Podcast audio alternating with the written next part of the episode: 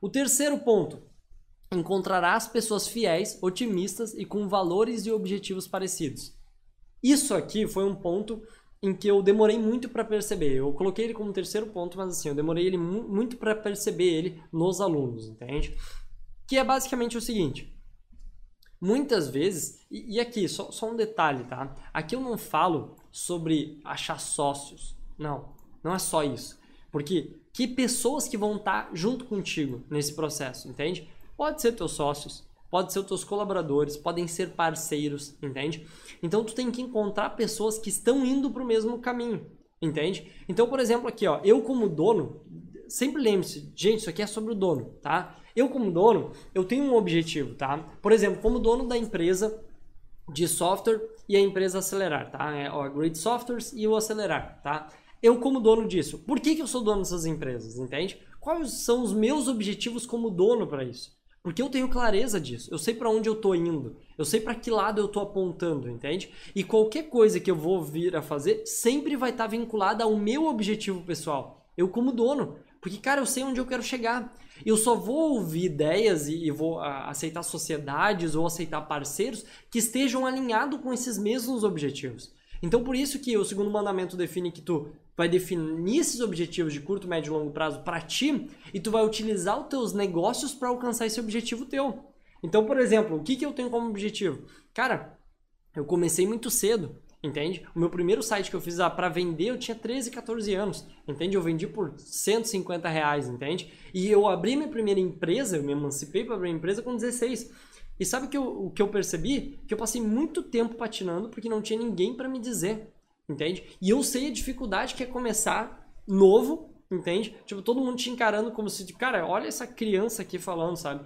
Eu sei o que é isso. E eu sei o que é não ter apoio, eu sei o que é, eu sei o que é tudo isso. Tudo isso eu sei, porque eu passei por isso. Então eu defini que e eu comecei a perceber isso na minha vida, não é uma coisa que assim, eu, ah, eu fui lá e escrevi num papelzinho, não. Eu, eu comecei a perceber isso na minha vida que tudo que eu fazia era vinculado a ajudar empresários a ter negócios, entende? Porque, cara, é, é para mim, na minha visão, é muito bom quando eu ajudo os empresários a, a construírem coisas maiores, a ter colaboradores e tudo mais. Tanto é que eu cito para vocês, cara, quando começou essa crise toda, eu tive que atender o telefone e atender, cara, pelo menos três alunos, tá? O quarto não foi exatamente isso, mas pelo menos três alunos foi o seguinte: ele falou assim, cara, eu tive que demitir 50 pessoas. E, tipo assim, eu tô chorando já há quase dois dias, entende? Tô mal por causa disso, porque são 50 famílias, entende? Eu construí algo, eu prometi para essas pessoas algo e eu não estou conseguindo cumprir, entende? Então, assim, eu sei o que é essa dor também, porque eu já passei por essa dor, entende? Então, o que, que eu aprendi? Que, cara, eu gosto disso, eu gosto de ajudar empresário, eu, eu amo a ideia de que alguém construa uma empresa, traga pessoas para dentro dessa empresa com valores parecidos e busquem um objetivo. Eu amo isso. Então, eu defini para mim isso.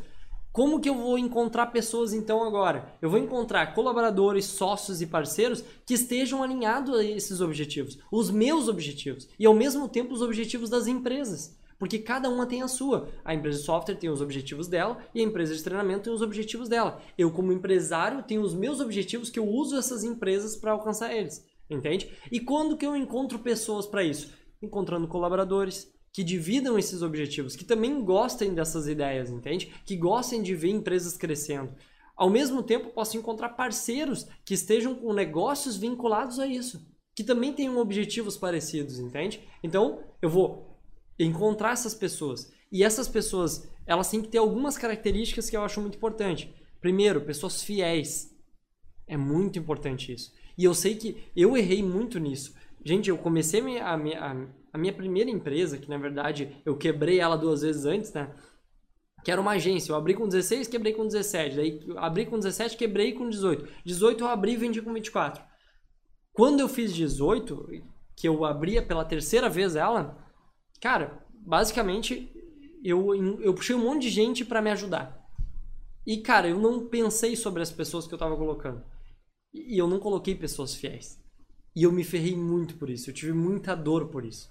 Então, assim, muitas vezes a gente vê como oportunidade alguém que aparece e diz assim: não, vamos lá que eu vou te ajudar. Tem que ter clareza se essa pessoa é fiel, se essa pessoa vai estar contigo realmente. Isso faz toda a diferença. Ao mesmo tempo, tem que ser pessoas otimistas, não quer pessoas reclamando o tempo todo perto de ti, dizendo que, ah, mas isso eu não sei. Mas busca no Google, cara, entende? Tipo, tu não quer esse tipo de gente junto contigo, porque senão tu vai ter que carregar a ti e a ela nas costas.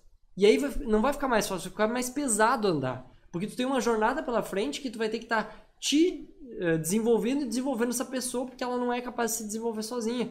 Porque ela não consegue ver que ela, sabe, para baixo. Não, tu tem que encontrar pessoas otimistas, que têm objetivos parecidos com os teus e que são fiéis, tá? Valores e com valores parecidos. E isso é um ponto muito importante. A gente falou sobre valores até quando a gente falou sobre comunicação, né? Mas, cara, tu tem que encontrar pessoas que tenham valores parecidos. Entende? Então, por exemplo, que valores eu, Alisson, tenho? Então, se vocês olharem, eu tenho três valores que são muito fortes, muito fortes na minha, na minha vida, tá? Que eu tenho um valor muito forte de crescimento, muito forte, tá? Tenho muito forte.